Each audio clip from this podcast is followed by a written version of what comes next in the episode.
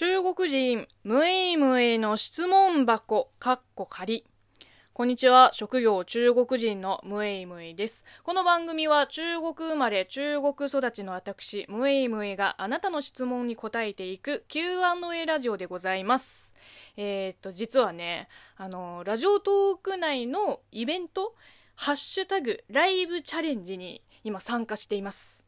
で、内容と言いますと、まあ、緊急事態宣言が発令された1月8日から2月の7日までのこの1ヶ月間毎日20時から25時までの時間帯でライブ配信をするっていう、まあ、マラソン企画ですね。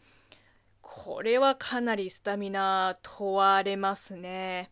まあでもなんだろう仕事だと思えば多分頑張れます。もう仕事大好き人間なんで。まあ、正確には、えー、好きなことができる仕事が大好きな人間です。まあ、つまりわがままですね。だって職業中国人って名乗ってるからさ、もう伊達じゃないから。中国人ラジオトーカーの活動も中国人 YouTuber の活動ももう全部仕事の一環ですから。うん。仕事があるだけで幸せ、この上ないフリーランス精神です。まあ、ということで、まずはね、1月8日から、えー、14日までの、まあ、第1段階をちょっとチャレンジしてみます。具体的な時間はまたツイッターなどで、えー、お知らせしますので、まあ、参加できる日だけでも構いません。ぜひ遊びに来てください。以上、お知らせでした。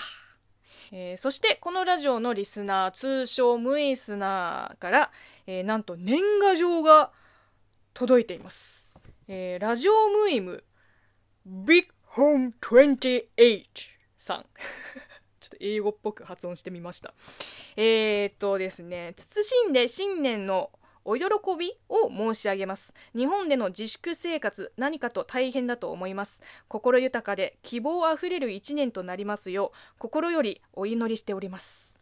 えー、そして手書きでいつも楽しく拝聴、拝見しております。じゃあよと。ありがとうございます。もう本当に去年よりももっと飛躍な一年にしてみせます。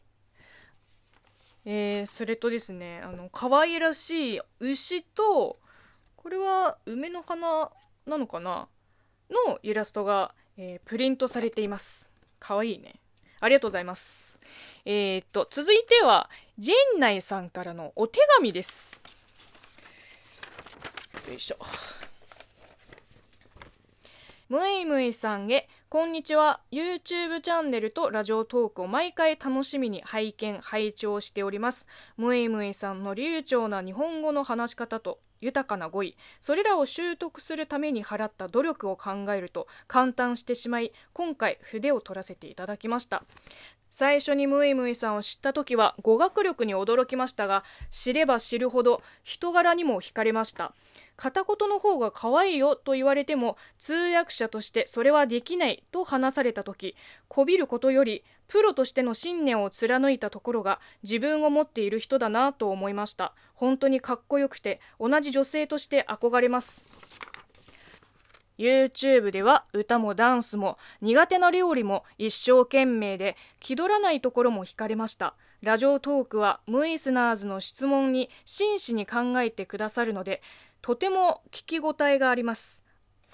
お悩み相談にも親身になって答えてくださるからこそ、時に厳しい答えも薬になるのだと思います。いやー、本当にそう言ってくれるとね、すっごい救われる。もうちょっと気にしてたんですよ。あの、私相当、まあ、よく言えば芯のある、悪く言えば我が強い人間なんですよ。自分が正しいと思ったら、もうなかなか折れない。まあ、つまり、面倒な人なんですよ。こういう発信する側に立つと、もうなおさら、我がどんどん前に出ていきがちなので、まあ、今後、もっと他人の意見を取り入れつつ、まあ、自己主張をしていくしかないんですよね。